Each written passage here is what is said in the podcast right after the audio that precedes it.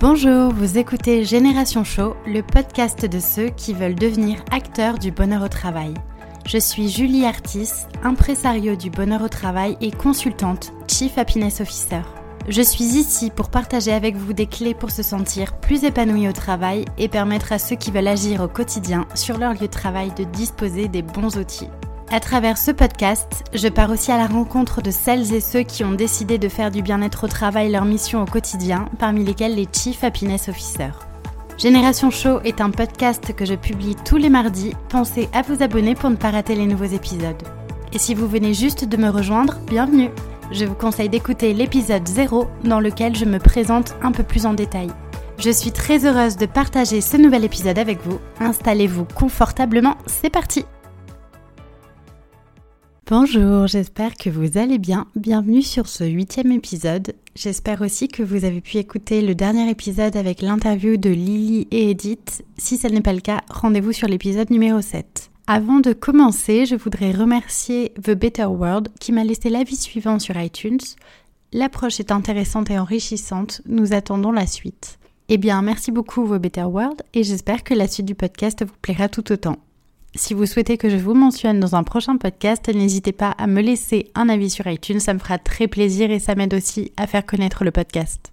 Alors, comme vous le savez, c'est la fin de l'année, on commence tous à être un petit peu fatigués de cette année, alors je me suis dit que ce serait bien de parler un petit peu d'optimisme et surtout se demander comment on peut cultiver l'optimisme de façon générale et surtout dans son travail. D'abord, ce qui est dommage dans cette notion d'optimisme, c'est que souvent l'optimisme peut avoir une connotation un peu pessimiste quand on en parle. On peut souvent pointer du doigt quelqu'un d'optimiste en lui disant que de toute façon, il est complètement déconnecté de la réalité, il vit dans un monde de bisounours. Mais être un optimiste, à mon sens, ça n'est pas cultiver une pensée positive en toutes circonstances. Et on va en parler. La réalité, c'est que on parle beaucoup de la souffrance au travail. D'ailleurs, si le sujet du bien-être au travail a autant le vent en poupe en ce moment, ces derniers mois, dans l'actualité, dans les médias, c'est justement parce que le mal-être au travail augmente. C'est très paradoxal, je vous l'accorde. Mais ça veut dire quoi? Ça veut dire que quand on s'intéresse au bien-être au travail, c'est qu'on a décidé non pas de se focaliser sur ce qui va mal, mais plutôt de développer, de miser sur tout ce qui va bien, alors je ne vous dis pas de nier ce qui va mal, mais juste de ne pas avoir un focus absolu dessus. Et être optimiste, finalement, c'est ça. C'est se dire je suis conscient de ce qui va bien et de ce qui va mal, mais j'ai confiance en la vie, j'ai confiance en ces hommes et en ces femmes pour qu'ensemble nous tendions vers quelque chose de mieux. Et la bonne nouvelle, c'est que l'optimisme est accessible à tous ceux qui souhaitent le cultiver. Tout comme la psychologie positive, qui est, je le répète, très différent de la pensée positive, il y a des recherches scientifiques bien claires sur l'optimisme qui montrent que être optimiste a de nombreux bénéfices. Les optimistes sont en meilleure santé physique et psychologique, ils ont moins de stress, ils vont se sentir plus engagés et persévérants dans ce qu'ils entreprennent, ils ont des comportements plus solidaires et bienveillants et j'en passe. Bref, un optimiste est de façon générale beaucoup plus satisfait et épanoui dans sa vie professionnelle et personnelle d'ailleurs. Donc on aurait bien tort de ne pas s'intéresser à l'optimisme. Par ailleurs, saviez-vous qu'il existe une corrélation positive entre le degré d'optimisme d'une personne, d'un salarié, et son niveau de performance? Bref, on a vraiment tout à gagner à être plus optimiste. Donc si vous voulez vous protéger du stress au travail ou protéger les gens qui sont autour de vous d'un potentiel burn-out, cultivez l'optimisme au travail et invitez les gens autour de vous à en faire de même. Maintenant que ceci est dit, comment on cultive concrètement l'optimisme au travail? Eh bien, je vous propose de vous donner cinq clés. La première clé, c'est d'abord d'avoir une attitude positive vis-à-vis de l'avenir. Par exemple, quand je démarre ma journée, je me prépare mentalement à vivre plus de bonnes choses que de mauvaises choses. Vous savez, quand j'anime mes ateliers sur le bien-être au travail, c'est souvent à cette première prise de conscience que j'invite les gens. C'est finalement de se dire qu'être heureux au travail, c'est d'abord un état d'esprit qui ne tient qu'à moi-même de cultiver, moi en tant que personne. Je vous en parle d'ailleurs dans l'épisode numéro 3 du podcast, donc je vous invite à, le réécouter sur la partie du cheminement individuel qu'il y a à avoir pour mieux s'épanouir dans son travail. Et en fait, c'est se demander comment moi, en tant que personne, je décide de voir les bons côtés des choses et je décide de croire en ma capacité de gérer avec les difficultés et d'apprendre de mes échecs s'ils se présentent sur mon chemin. Vous me suivez? Sur cette notion de difficulté et d'échec d'ailleurs, faire preuve d'optimisme est particulièrement important pour les entrepreneurs car cela leur permet d'être plus persévérants dans ce qu'ils entreprennent et de vivre les difficultés non pas comme des échecs mais comme des enseignements qui vont leur permettre d'évoluer. La deuxième clé que je veux partager avec vous sur l'optimisme, c'est euh, lié au lâcher prise et à la résilience. En fait, être optimiste, c'est aussi se dire que je ne contrôle pas tout ce qui se passe et je relativise les événements. En tout cas, je fais au mieux pour essayer de développer ma capacité à relativiser sur ce qu'il se passe autour de moi. C'est se dire que ce qui m'arrive sur mon lieu de travail, ce que je vis actuellement de positif ou de moins positif, est fait pour m'enseigner quelque chose. Je ne suis pas responsable de tout et je ne dois pas tout prendre personnellement.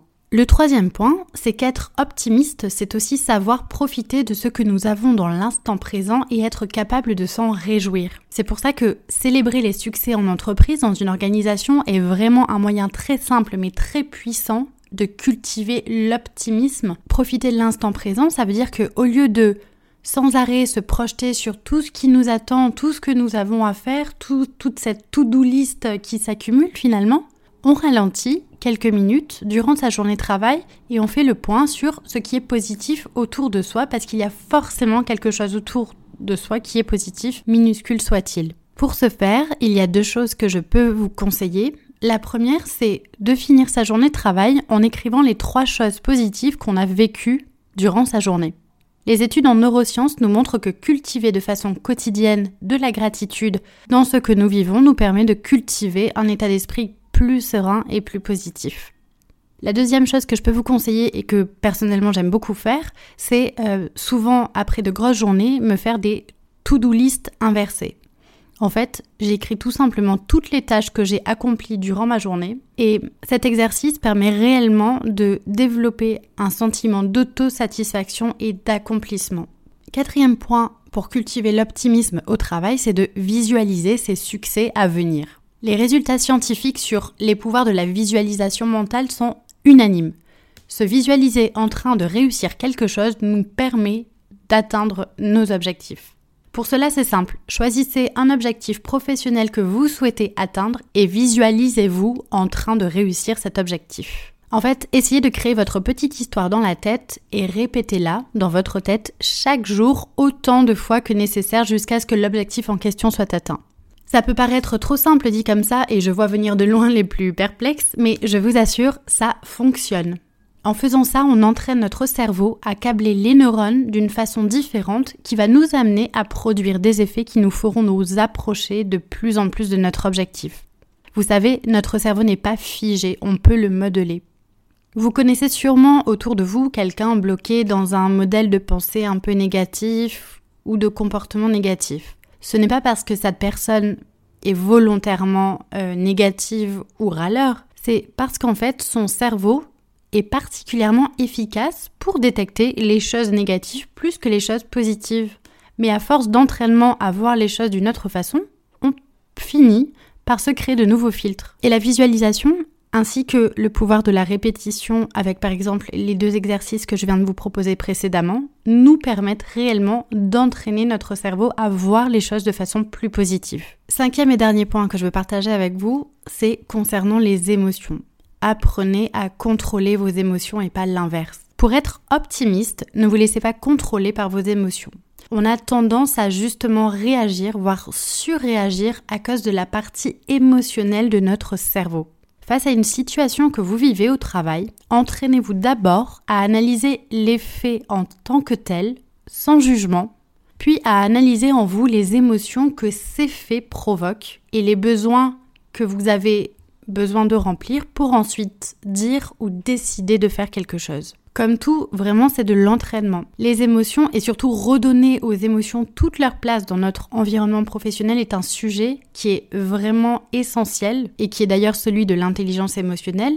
Comment on apprend finalement à faire preuve d'agilité émotionnelle dans son travail. Donc vraiment apprenez à contrôler vos émotions et à ne pas surréagir par rapport à des choses que vous vivez. Voilà pour les quelques clés de cette semaine que je voulais partager avec vous. Alors attention, je ne vous invite pas à cultiver un optimisme excessif. Là, ça aurait l'effet complètement inverse. En revanche, Entraînez-vous à transformer votre façon de voir les choses, à cultiver une nouvelle vision du travail, des choses et des gens qui vous entourent.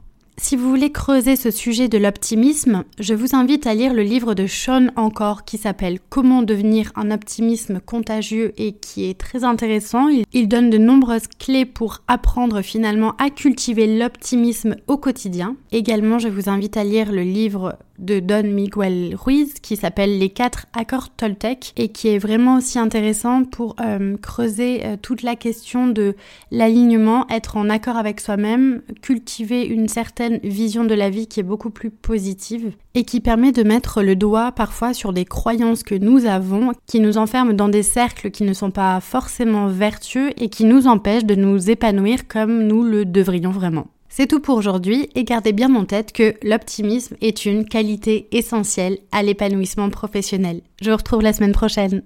Voilà, c'est tout pour aujourd'hui. Mille merci d'avoir écouté jusque-là. Une dernière petite chose avant de nous quitter, si le podcast vous plaît, je vous invite à m'écrire un petit commentaire ou à me mettre 5 étoiles. C'est le plus simple pour m'aider à faire connaître le podcast et ça me fera aussi très plaisir.